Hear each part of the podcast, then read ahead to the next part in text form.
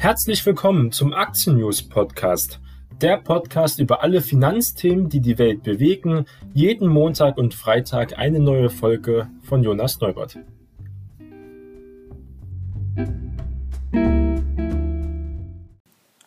Heute ist Montag, der 22. Februar und wir starten gemeinsam in eine neue Börsenwoche. Und diese Börsenwoche steht wieder im Zeichen von Aktien, die weiter aufwärts steigen wollen, aber auch Corona und die Crash-Bedenken, die mit dazukommen und die Kurse weiter bremsen.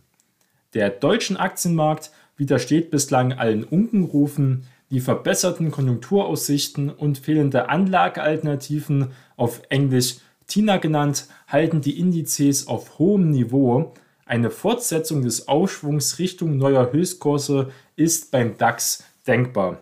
Doch weiter steigende Zinsen an den Anleihenmärkten und die wieder anziehenden Zahlen von Corona-Neuinfektionen bremsen die Kauflaune und deswegen erfolgt jetzt ein Wochenausblick. Nach drei Tagen mit Verlusten hat es der DAX am vergangenen Freitag doch noch zu einem freundlichen Wochenausklang geschafft. Zum Setra-Schluss stand der Leitindex bei 13.993 Punkten. Auf Wochensicht steht damit ein moderates Minus von 0,4% zu Buche. In der neuen Woche dürften Geschäftszahlen von gleich 8 DAX-Werten und davon auch viele Nebenwerte für Bewegung sorgen. Seit zwei Wochen pendelt der DAX nun um die Marke von 14.000 Punkten. Sein bisheriges Rekordhoch erreichte der Index bei 14.169 Zählern. Das Tief der jüngsten Konsolidierung loderte er anschließend bei gut 13.800 Punkten aus.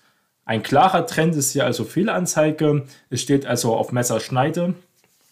Aber an diesem Montag haben wir die IFO-Index-Daten, die könnten Schwung in den DAX bringen. Und das sagt auch nicht nur ich, sondern auch Robert Halver. Er sagt nämlich, flankiert von Impffortschritten und einer schrittweisen Aufhebung des Lockdowns wird an den Aktienbörsen eine positive konjunkturelle Zukunft auch schon bezahlt. Vor allem im Export, im Konsum sowie im Handel sei mit einem Aufholprozess zu rechnen. Dieses aufgehellte Bild wird von IFO-Geschäftszahlen in der neuen Woche auch bestätigt werden. Das hat jedenfalls Robert Halver letzte Woche vorausgesagt. Der IFO-Index also am kommenden Montag dürfte denn auch einer der konjunkturellen Höhepunkte der Woche sein. Sorgen bereitet den Anlegern zuletzt die Renditenanstieg, vor allem in den USA. Die Verzinsung zehnjähriger US-Papiere stieg auf den höchsten Stand seit einem Jahr. Damit können Anleihen relativ zu Aktien als Anlage wieder attraktiver werden. Es ist also nicht mehr das Motto, dass es doch keine Alternative gibt. Es gibt ganz wohl jetzt eine Alternative und die wird doch immer attraktiver für das Großkapital. Das tue ich schon gerne auf Anleihen zum Beispiel, statt auf Aktien, die prinzipiell Anleihen ja sicherer sein sollen und nicht so schwankungsabhängig hier für die großen Investoren doch relativ attraktiv geworden sind. Gute Konjunkturdaten, steigende Preise und die Aussicht auf das milliardenschwere Hilfspaket der neuen US-Regierung trieben die Renditen zuletzt weiter nach oben. In der neuen Woche könnten Umfragen unter Verbrauchern und Auftragseingänge für Industriegüter diesen Trend noch festigen und beschleunigen. Und dann ist noch eine Frage, wann reduziert die Fed also die Zentralbank der USA, ihre Anleihekäufe. Die Fed wird in den kommenden Wochen und Monaten noch viel Kommunikationsarbeit leisten müssen, um die Marktteilnehmer von einer unveränderten Geldpolitik in diesem Jahr zu überzeugen, sagt Analyst Hartmut Preis von der DZ Bank. Die Diskussion darüber, wann die Fed die Anleihekäufe reduziert, habe an den Märkten ja auch bereits begonnen, weil wir sehen ja diese starke Erholung. Die ultra lockere Geldpolitik der Fed hatte die durchgreifende Börsenerholung nach dem Corona-Crash ja maßgeblich befeuert. Damit einher ging ein starker Anstieg der Bewertungen. Die größte Gefahr für den Markt sind derzeit wohl die in vielen Fällen überzogenen Aktienbewertungen, warnt hier auch Marktexperte Sascha Sadowski vom Online-Poker Links. Das Kurs-Gewinn-Verhältnis des marktbreiten US-Index SP 500 habe zuletzt mit knapp 36 einen sehr hohen Stand erreicht. Auf Werte von nachhaltig über 30 sei in der Vergangenheit stets ein Einbruch von mindestens 20% gefolgt. Der Optimismus sei gegenwärtig derart ausgeprägt, dass schlechte Nachrichten diese Blase zum Platzen bringen könnten. Aber es gibt auch hier gute Nachrichten. Für die Konjunktur, die ja weiter anzieht, der Vorsitzende des Wirtschaftsweisen Lars Feld sieht große Risiken für die wirtschaftliche Entwicklung und hat Erwartungen von Firmen an Öffnungspläne auch gedämpft. Feld sagte hier der deutsche Presseagentur, man kann alle möglichen Pläne aufstellen, aber wenn eine dritte Welle kommt, werde diesen hinfällig sein. Die Virusvarianten seien eine allgemeine Unsicherheit, die auch ökonomisch durchschlage. Wenn die nicht bestehen würden, hätten wir eine Superkonjunktur. Also es kommt wirklich ganz auf die Handlung auch von der Corona-Pandemie an. Feld kündigt an, dass der Sachverständigenrat seine Konjunkturprognose für das laufende Jahr nach unten korrigieren wird. Seine aktualisierte Konjunkturprognose wird der Sachverständigenrat also erst im März vorstellen und die wird also negativ sein. Auch Allianz-Chef Oliver Bette hatte sich am vergangenen Freitag voller Sorge geäußert. Die Situation insbesondere an den Aktienmärkten ähnelt der Situation vor dem Crash 2008, 2009 und auch dem Crash des Jahres 2000, auch die sogenannte Dotcom-Blase, die dann geplatzt ist. Eine gute Nachricht kommt hingegen von, den, von der Impffront. Der Impfstoff von BioNTech und Pfizer hilft nicht nur an den Corona ähm, hier nicht zu erkranken, sondern verhindert auch zu fast 90 Prozent eine Übertragung zu anderen Menschen.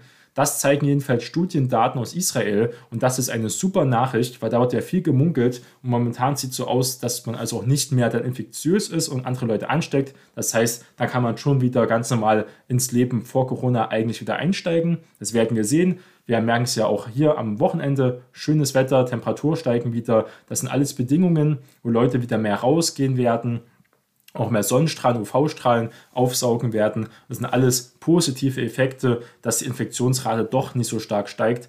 Aber das große Fragezeichen sind ja wirklich die Mutanten. Kommen wir zu den Geschäftszahlen aus DAX und Co. Die Quartalsberichte und Jahresprognosen der vergangenen Wochen bewegten zwar die Kurse der Unternehmen teils kräftig, als Trendsetter für die Geschäftsgesamtmärkte fielen sie aber aus. In der neuen Woche lassen sich nun gleich acht DAX-Konzerne in die Bücher schauen. Bei den Chemieproduzenten BASF und Covestro und auch bei Heidelberg Zement liegen die Messlatten sehr hoch. Ihre Kurse hatten sich seit dem Corona-Crash vor einem Jahr besonders stark erholt. Zudem wird der Agrarchemie- und Pharmakonzern Bayer seine Bücher auch öffnen. Hier wird der Fokus stark auf dem Ausblick liegen und, da, und dabei ganz besonders darauf, inwieweit die verbesserten Aussichten für die Landwirtschaft aufs Unternehmen durchschlagen. Zudem bleiben die US-Glyphosat-Rechtsstreitigkeiten immer noch ein Thema. Geschäftszahlen legen außerdem folgende DAX-Konzerne vor. Am kommenden Dienstag haben wir Fresenius Medical Care sowie der Mutterkonzern Fresenius am Donnerstag ist die Münchner Rück dran und am Freitag noch die Deutsche Telekom. Auch diverse Nebenwerte legen Quartals- und Jahreszahlen vor, unter anderem die Arealbank, Eichstron, Elringen Klinger, Freenet, Pfeiffer Vakuum, Puma und auch Scout24. Also sehr viele Daten.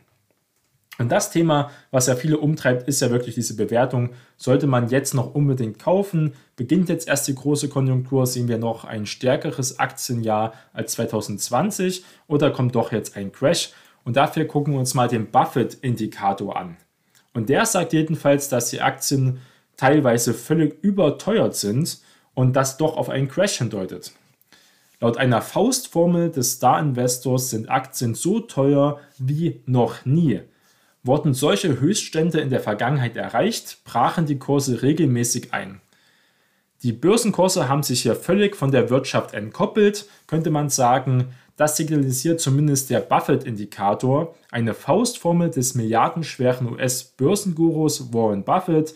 Diese setzt die amerikanische Wirtschaftsleistung ins Verhältnis zum Wert aller in der USA börsennotierten Unternehmen. Demnach liegt der Börsenwert aller US-Aktien derzeit bei 228 Prozent der Wirtschaftsleistung und damit fast doppelt so hoch wie die langjährige Durchschnitt von 120 Prozent. Den Experten auch als fairen Preis für Aktien ja ansehen. Nicht einmal vor dem Platzen der Internetblase waren die Aktienpreise so stark von der wirtschaftlichen Realität entkoppelt wie jetzt. Nachdem der US-Börsenblog Current Market Valuation die Kennzahlen von wenigen Tagen veröffentlicht hatte, zeigten sich diverse US-Börsenexperten schockiert. Das unterstreicht die bemerkenswerte Manie am US-Aktienmarkt besonders, deren Zeuge wir gerade werden. warnte etwa auch der Marktstratege Michael O'Rourke von Jones Trading gegenüber der Nachrichtenagentur Bloomberg, selbst wenn man davon ausgehe, dass die ultralockere Geldpolitik der US-Notenbank zum Dauerzustand werde, rechtfertigt das nicht, dass man das Doppelte des 25-jährigen Durchschnitts für Aktien zahlt. In der Vergangenheit stürzten die Kurse nach solchen Höchstbewertungen regelmäßig ab. Der heutige Rekord von 228 Prozent der Wirtschaftsleistung entspricht laut Börsenblock Current Market Valuation eine Überbewertung von 88%. Prozent. In der Internetblase um die Jahrtausendwende hatte die Überwertung ihrer letzten Höchststand von 71% erreicht. Damals stürzten US-Aktien im Jahr 2000 um ein Drittel und im Jahr 2002 um ein weiteres Drittel ab. Auch vor der Finanzkrise im Jahr 2008 waren Aktien deutlich teurer als der langjährige Durchschnitt. Damals kollabierten die Kurse sogar um rund 60% Gleichwohl ist die Faustformel von Star-Investor Buffett nicht umstritten. Zu ihren Kritikern gehört zum Beispiel John Greenwood, das ist der Chefökonom der US-Fondsgesellschaft Invesco, die rund 1,2 Billionen US-Dollar an Kundengeldern auch verwaltet. Er weist zum einen darauf hin, dass der Indikator die Rolle der Notenbanken und auch der Geldpolitik unterschätzt. So würden die Bewertungen von Aktien schon seit langer Zeit eher im Gleichklang mit der im Umlauf befindlichen Geldmenge steigen. Die wachse schon seit den 50er Jahren mit 7,2 Prozent pro Jahr und damit schneller als die Wirtschaftsleistung, die seither nur um 6,3 Prozent gestiegen ist. Zum Zweiten seien US-Aktienkonzerne längst keine rein amerikanischen Konzerne mehr, da sie wie Apple, Microsoft, Tesla oder auch Amazon ihre Geschäfte weltweit machen. Die US-Wirtschaftsleistung greife als Vergleichsmaßstab für die Bewertung von in den USA notierten Aktien viel zu kurz, es ist auch viel zu simpel.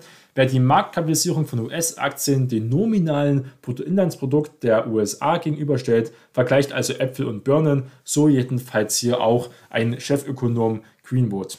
Er war ein sehr, sehr interessanter Indikator, was man sich auf jeden Fall bewusst werden kann. Es spricht vieles dafür, es spricht vieles dagegen und genau weiß es niemand, aber es sollte man auf jeden Fall mit im Hinterkopf behalten, wenn man jetzt größere Investitionen tätigt und da sein Chance-Risiko Verhältnis abschätzen kann. Kommen wir mal zu deutschen Werten zurück. ThyssenKrupp ist ein möglicher Turnaround oder ist schon Turnaround. Weiterhin ein sehr spekulatives Investment, aber jetzt gucken wir uns mal ein bisschen genauer an, was bei ThyssenKrupp auf einmal wieder los ist, warum ThyssenKrupp doch wieder interessant geworden ist. Der kriselnde ThyssenKrupp-Konzern macht Fortschritte, schafft einen Quartalsgewinn und im Geschäftsjahr soll unerwartet der operative Turnaround auch gelingen und eine Reihe wichtiger Entscheidungen fallen und gucken wir uns das ein bisschen genauer an. Für Aktionäre war es wie ein warmer Luftzug mitten in der arktischen Kälte von letzter Woche, die das Land auch am Rhein und Ruhr erfasst hat oder auch in Texas. Der krisengeschüttelte Stahl- und Maschinenbaukonzern ThyssenKrupp schreibt im ersten Quartal des Geschäftsjahres 78 Millionen Euro Vorsteuergewinn im Vorjahr fielen hier noch Verluste in doppelter Höhe an. Der Auftragseingang steigt auch, die Bereiche Stahl- und Automobilkomponenten verzeichnen starkes Wachstum und die Essener erwarten wegen der Nachfrage vor allem der Automobilindustrie im Geschäftsjahr bis Ende September ein deutliches Umsatzplus und ein nahezu ausgeglichenes Ergebnis. Und das ist schon sehr viel. Bislang war noch etwa eine halbe Milliarde Euro Verlust angepeilt. Wir haben schwarze Zahlen geschrieben. Noch sind wir nicht über den Berg, warnte auch Konzernchefin Martina Merz, die seit Oktober 2009 den komplexen Umbau des Konglomerats hier leitet. Und es gab einen großen Coup im Februar. März gelang ja Ende Februar 2020 der Verkauf der Aufzugsparte Elevator gerade noch rechtzeitig vor der Corona-Krise. Die 17 Milliarden Euro retteten den Konzern vor der drohenden finanziellen Kollaps. Ja, muss man ganz klar sagen, ThyssenKrupp war kein solides Unternehmen. Jetzt gelingt dank des Rückenwinds aus China, der die Autonachfrage auch ankurbelt, offenbar auch der operative Turnaround. Die angesetzte schwarze Null im Geschäftsjahr hatte kaum jemand dem Industrieurgestein zugetraut. Schließlich fielen im Vorjahr noch 1,8 Milliarden Euro Verlust an. Im Quartal lag auch der Cashflow bei 32 Millionen Euro. Zum Vergleich, im Vorjahreszeitraum, als Corona noch auf die Region um Wuhan beschränkt war, verbrannte der Essener Konzern 2,5 Milliarden. Der Essen, die Essener haben aber jetzt dank intensive Spar- und Umbauarbeiten sowie des Aufzugsdeal hier binnen eines Jahres aus über 7 Milliarden Euro Nettoschulden ein Nettoguthaben von über 5 Milliarden Euro gemacht.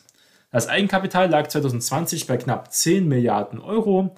Das macht eine Quote von etwa 28 Prozent aus. Damit liegt der Konzern auf einem sehr soliden Niveau. Anleger hatten im vergangenen Jahr sehr viel Ärger. Nach Milliardenverlusten und Kursschwund fiel zuletzt auch die Dividende weg. Viele Anteilseigner ließen ihren Frust auf der virtuellen Hauptversammlung auch unlängst freien Lauf.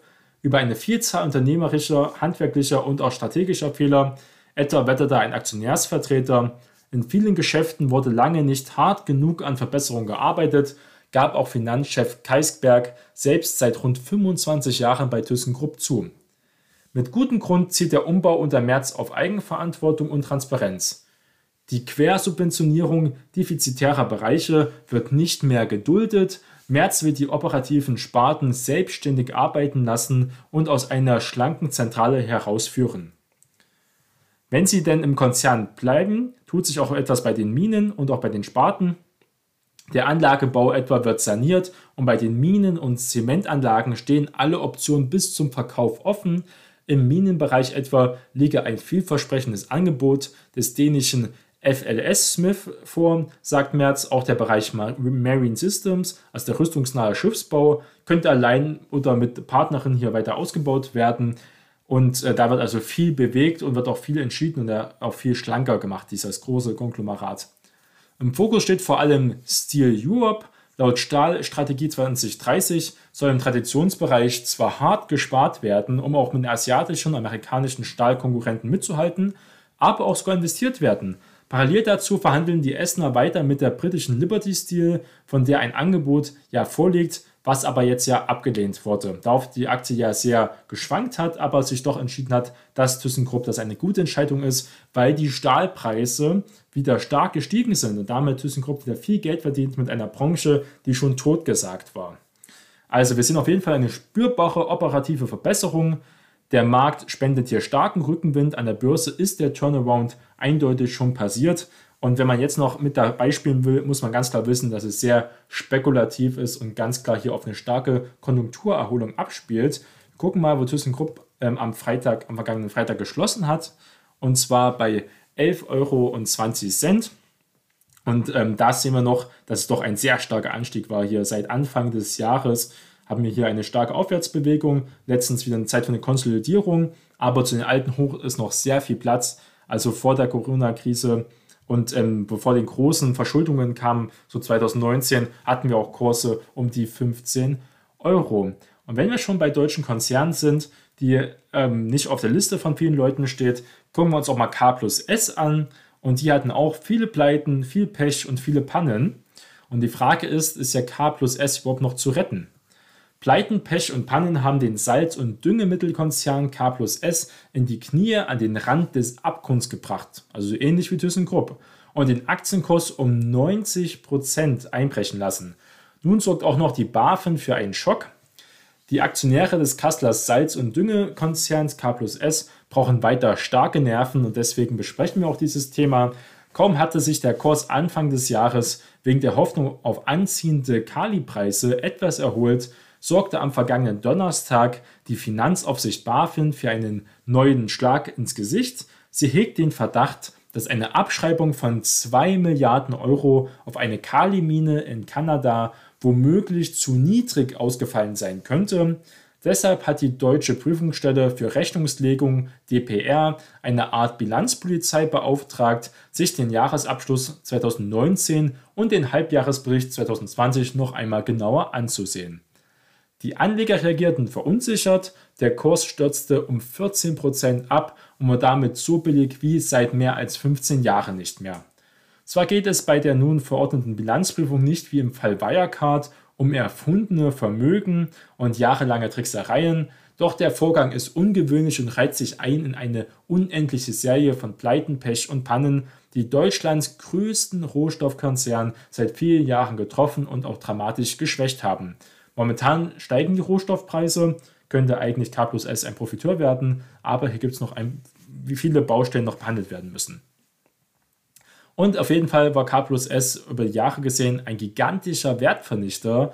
Managementfehler, Überkapazitäten auf dem Kali-Markt und wachsende Umweltauflagen sind K plus S zum Verhängnis geworden. Für langfristig orientierte Aktionäre, was besonders häufig bei Privatanlegern der Fall ist, hat sich K plus S als gigantischer Wertvernichter erwiesen. Seit dem Hoch im Jahr 2008 hat die Aktie gut 90 Prozent ihres Wertes verloren. Damit haben sich 1,5 Milliarden Euro einfach in Luft aufgelöst. Im vergangenen Jahr war die Aktie zeitweise nur noch 5 Euro wert, so viel wie im Jahr 2003. Die Gewinnmaschine wie K plus S bei der Aufnahme in der ersten Börsenliga DAX 30 im Jahr 2008 präsentiert wurde, entpuppte sich schon wenige Jahre später als Rohrkrepierer. Im September 2016 folgten dann auch der Abstieg in den MDAX der zweiten Börsenliga. Es gab wieder verheerende Fehlinvestitionen in Kanada. Als besonders verheerend erwies sich der Aufbau einer Kalimine in Kanada. Sie verschlang gut 3 Milliarden Euro, ging aber just zu dem Zeitpunkt im Betrieb im Jahr 2017, als die Kalipreise in den Keller gerutscht waren. Und noch schlimmer, die Produktionskosten überstiegen den Verkaufspreis, den K plus S für eine Tonne Kali erzielen konnte. In der Folge mussten die gerade erst angelaufenen Produktionen wieder gedrosselt werden. Der Vorstand sah sich gezwungen, eine Gewinnwarnung nach der anderen zu verkünden. Gleichzeitig nahm die Verschuldung immer bedrohlicheren Ausmaß an, kletterte zeitweise um 4,4 Milliarden Euro, denn die neue Kalimine war nicht die einzige Investition des Kastas Unternehmens, die in die Hose gegangen ist. Bereits 2006 war K plus S mit der Übernahme des größten südamerikanischen Salzproduzenten Sociedad Punta de Lopos und der drei Jahre später mit dem Kauf der amerikanischen Firma Morton Salt zur weltweiten Nummer 1 in dem Geschäft aufgestiegen. Doch auch diese Investitionen brachten nicht den erhofften Erfolg, auch weil die Winter infolge des Klimawandels immer milder wurden und Streusalz in den vorhandenen Mengen auch nicht benötigt wurde. Dennoch weckte K plus S Begehrlichkeiten und 2015 machte der kanadische Konkurrent Potash den Kastal ein Übernahmeangebot in der Hoffnung, damit einen Wettbewerber ausschalten zu können und diese Überkapazitäten im Düngemittelmarkt zu verringern. Kaum zu glauben, aber wahr, Potash, das inzwischen unter dem Namen Nutrien firmiert, bot K plus S 41 Euro je Aktie, ein Aufschlag von 40 Prozent zum letzten Preis vor Bekanntgabe der damaligen Offerte. Gemessen am 2014 erzielten Gewinn vor Zinsen, Steuern und Abschreibungen hätte der kanadische Konzern damit gut das Achtfache gezahlt. Für die Aktionäre von K plus S eigentlich ein Geschenk der Götter, wie es Analysten damals auch formuliert haben. Doch selbst dieses Angebot war dem damaligen Management noch zu gering und lehnte es ab. Aus heutiger Sicht ein irreparabler Irrtum, der wirklich viele Anleger stark geschmerzt hat. Damit ging auch der Niedergang von K plus S weiter, denn die Kali-Preise blieben im Keller, aber die Verschuldung blieb weiter hoch. Unter dem Druck hoher Verluste und einem immer weiter sinkenden Aktienkurs zog der Vorstand schließlich hier die Reißleine und verkündete im März letzten Jahres den kompletten Verkauf seines Salzgeschäfts in Nord- und Südamerika um die Marke Mortem Salt für 3,2 Milliarden Dollar. Der Deal sollte in diesem Sommer auch abgeschlossen werden. Übrig bleibt nur das viel kleinere Salzgeschäft in Europa, das zuletzt auf einen Umsatz von 400 Millionen Euro kam. Das amerikanische Geschäft erwirtschaftete einen Umsatz von 1,5 Milliarden Euro und ein operatives Ergebnis von 230 Millionen. Der Verkauf war nötig geworden, weil K plus S es nicht gelang, diese Verschuldung wie geplant abzubauen. Noch Ende September 2020, dem letzten verfügbaren Datum, lag sie bei rund 3,1 Milliarden Euro und damit sogar etwas über dem Vorjahresniveau. Dabei wollte das Unternehmen eigentlich bis Ende 2020 seine Schuldenlast halbieren, was also schon wieder nicht gelungen ist. Und jetzt ist die Frage, ob diese Abschreibungen zu spät kamen. Mit dem Fokus auf das Kali-Geschäft begibt sich K plus S-Experten zufolge in die Abhängigkeit von stark schwankenden Düngermärkten. Mit dem Verkauf des Salzgeschäfts falle ein eher verlässlicher Gewinnbringer weg, monierte Analyst Markus Meyer von der Bader Bank. Wenige Wochen später, Anfang November 2020, hat das Unternehmen dann Wertberichte von gut 2 Milliarden Euro auch verkündet. Zu zwei Drittel betrafen diese Abschreibungen dann die Kalimine in Kanada.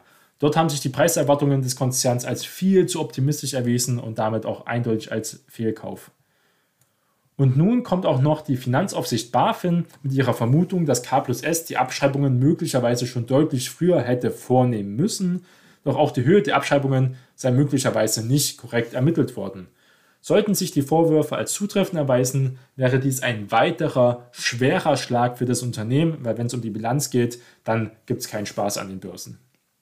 Bekannt sei vor allem so Experten, dass der Kassler Konzern erst wenige Wochen vor Bekanntgabe der Abschreibungen sein amerikanisches Salzgeschäft verkauft hat und dabei einen überraschend guten Verkaufspreis erzielen konnte, das wäre aus Sicht der BaFin geringer ausgefallen, wenn K plus S die gesunkenen Erwartungen zum Kali-Preis schon vorher bekannt gegeben hätte. Es geht ja auch um Manipulation.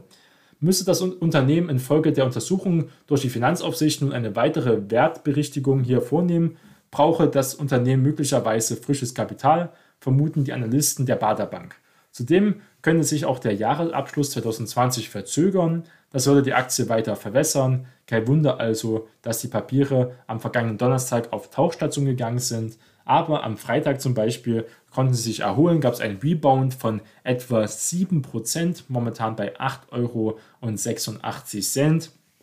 Viele sagen, es ist ein Value Play, es hat ähm, hier ein geringes KGV, es hat sogar noch eine kleine ähm, Rendite aber und die Rohstoffmärktepreise steigen momentan auch, auch durch den ähm, starken Wintereinbruch, den wir kurzzeitig hatten zum Beispiel. Aber prinzipiell ein, ein sehr, sehr spekulatives Unternehmen. Da sieht man auch, warum der DAX auch nicht so wie die amerikanischen Indizes ähm, immer auf neues Allzeithoch, neues Allzeithoch gegangen ist, weil wir einfach noch diese starke alte Industrie haben, die mal sehr erfolgreich war. Wir waren Weltmarktführer in vielen Bereichen, genauso wie Bayer, BASF in manchen Bereichen sind wir es natürlich auch noch. Aber diese alte Industrie haben es nicht geschafft, mit der asiatischen, amerikanischen Konkurrenz mitzuhalten, durch Fehlkäufe, durch Fehlmanagement oft in vielen Bereichen. Und dann diese Umwandlung in Digitalindustrie, in Dienstleistungsindustrie waren die anderen halt viel schneller und das spiegelt sich auch in den Börsen wieder. So viel dazu. Aber wo wir noch ähm, jedenfalls Europameister sind, ist bei Immobilienaktien. Und das ist unser letztes Thema der Sendung. Und zwar wollen jetzt mehrere Verbände einen bundesweiten Mietstopp erzwingen. Es geht also um Verzicht auf Erhöhungen der Miete. Sechs Jahre Verzicht auf Mieterhöhungen, das fordern Mietvertreter und Gewerkschaften. Die Maßnahmen des Bundes hätten keine Entlastung auf den Wohnungsmarkt gebracht, kritisieren sie, die Corona-Pandemie verschärft die Lage hier noch weiter. Mietvertreter und Gewerkschaften fordern jetzt einen Verzicht auf Mieterhöhungen für die kommenden sechs Jahre. Die Mieten müssten für diese Zeit bundesweit eingefroren werden, so das Bündnis. Zur Begründung erklären die Verbände, die bisherigen Maßnahmen der Bundesregierung hätten keine Wende auf den Wohnungsmarkt gebracht.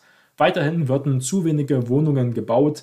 Die Mieten stiegen ebenso wie die Baulandpreise in Ballungszentren, während die Zahl der Sozialwohnungen weiter sinke. Die Mietentwicklung ist also weiter ungebremst, argumentieren hier die Befürworter dieses Stoppes. An der Kampagne beteiligten sind die Deutsche Mieterbund, der Deutsche Gewerkschaftsbund DGB, das Paritätische Gesamtverband sowie weitere Organisationen und Verbände. Die Mietentwicklung ist ungebremst, sagt auch hier der Mieterbund-Präsident Lukas Sippenkotten. In Berlin hätten sich die Mietpreise zwischen 2009 und 2019 verdoppelt. Ausnahmen von Mietenstopp sollte es nur bei der Vermietung von Neubauten und für Vermieter geben, die Mieten von weniger als 80 Prozent der ortsüblichen Vergleichsmiete verlangen. Die Verbände verwiesen auch auf die Einkommensverluste für viele Menschen in der Corona-Krise. Die Corona-Pandemie verschläft und verschärft die Situation für viele Menschen zusätzlich, hieß es auch ganz explizit in diesem Aufruf. Viele haben mit erheblichen Einkommensverlusten zu kämpfen und befürchten, ihr Zuhause zu verlieren, weil die Mieten nicht mehr aufzubringen sein können. Und gibt es Kritik vom Eigentümerverband? Von unerträglich hohen Mietbelastungen sprach der Hauptgeschäftsführer des Paritätischen Gesamtverbandes Ulrich Schneider. Mindestens 6 Milliarden Euro seien notwendig, um jährlich den Bau von 100.000 Sozialwohnungen zu fördern, sagte hier der DGB-Vorstandschef Stefan Kürzel. Der Eigentümerverband Haus und Grund wies die Forderung der Verbände zurück. Die Vorstellung aller Mieter seien hier sehr bedürftig, geht vollkommen an der Realität auch sehr vorbei, sagt Verbandspräsident Kai Warnecke. Das gelte auch für einen Mietenstopp. Haus und Grund verwies auf Berlin, wo es seit einem Jahr einen solchen Mietendeckel ja schon gibt. Dieser verknappe das Wohnungsangebot und entlaste vor allem zahlungskräftige Mieter im gehobenen Segment und nicht die, die es eigentlich nötig haben.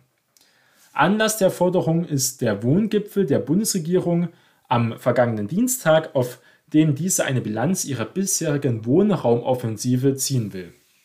Die Offensive war vor zwei Jahren begonnen worden. Nach Darstellung des Mieterbundes dreht sich hier die Mietenspirale jedoch weiter nach oben.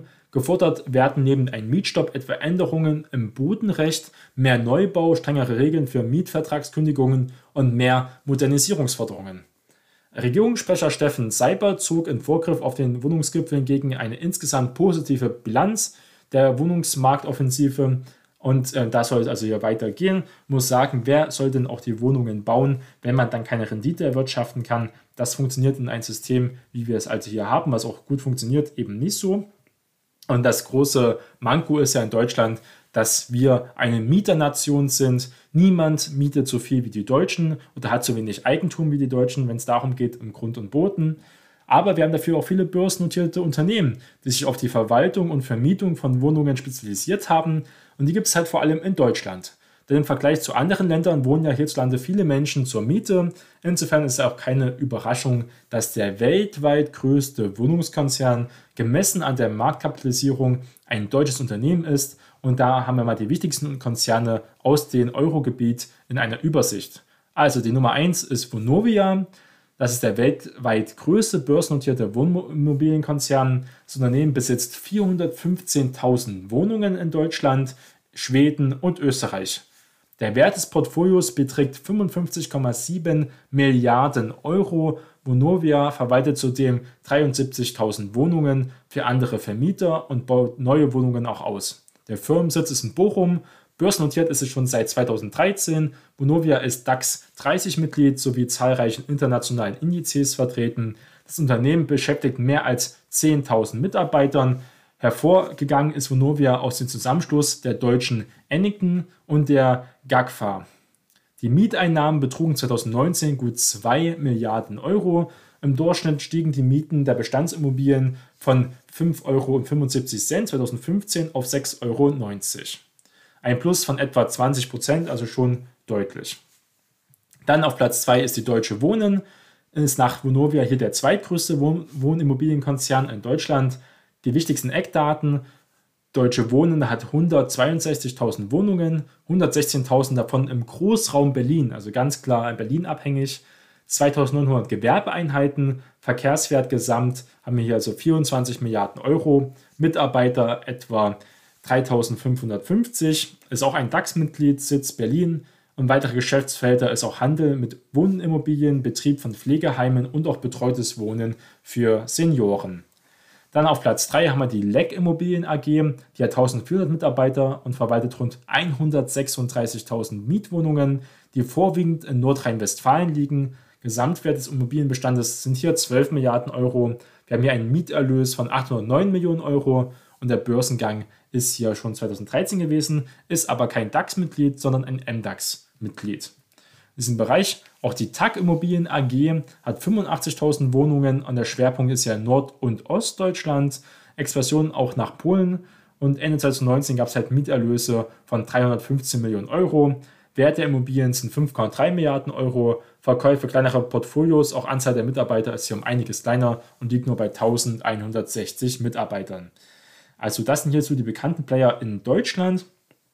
Stabile Werte, die sich auch trotzdem, trotzdem äh, Mietendeckels gut entwickeln konnten. Das wird dann noch gerichtlich ausgefochten werden, wie weit der Berliner Mietendeckel auch Bestand hat. Ähm, zahlen eine gute Dividende in diesen Bereichen und da, wenn man also sich keine Immobilie leisten kann, ist das auch eine Möglichkeit, wenn man sich für diesen Bereich interessiert. Mal was ganz anderes ist Kojamo. Das ist also das größte finnisches Wohnimmobilienunternehmen und Kojamo hat gut 35.000 Wohnungen in Finnland, konzentriert in den sieben größten Wachstumsregionen des Landes, davon rund 20.000 im Raum Helsinki. Bestandswert der Immobilien sind 6,5 Milliarden Euro und ist seit Juni 2018 börsennotiert und hat 340 Mitarbeiter. Dann noch was Spezielles sind die See Your Student Housing ähm, AG und das ist ein belgisches Unternehmen, spezialisiert auf moderne Studentenunterkünfte. Tätig ist halt in Belgien, Niederlande, Spanien, aber auch in Portugal. Anzahl der Wohneinheiten sind 9000 und der Wert ist 1,4 Milliarden Euro. Und hat etwa weitere 6000 Unterkünfte, sollten in den nächsten Jahren hinzukommen. Der Firmensitz ist in Antwerpen und das mal sind hier zwei Player, die ein bisschen außerhalb sind. Wir haben viele Reitunternehmen aus Amerika, die ja sehr hohe Dividendenausschüttungen haben zum Beispiel. Und das sind hier viele Bereiche, die wir haben. Es gibt noch die Arto Properties, die hat mit 75.000 Wohnungen einen Wert von 8,9 Milliarden Euro, gehört das Unternehmen auf jeden Fall eigentlich auch in diese Liste. Doch es hatte eine sehr, sehr schlechte Kursentwicklung und ähm, ist auch diesen Branchentrend, der doch stark nach oben gezeigt hat bei Immobilien, auch den ähm, zum Beispiel der MSCI World stark outperformed hat, mit den Dividenden eingerechnet. Und das zeugt bei Arto Properties, dass es doch viele hausgemachte Probleme gibt, wo da diese Konzerne sehr ähm, niedrig bewertet sind, prinzipiell ein kleines Risiko haben, also hier doch eine relativ sichere Bank in diesem Bereich sind. Also so viel mal zu diesem Thema und wir hören uns am Freitag wieder. Das war die heutige Aktien-News-Folge. Bleiben Sie investiert. Wir hören uns zur nächsten Folge wieder. Ihr Jonas Neubert.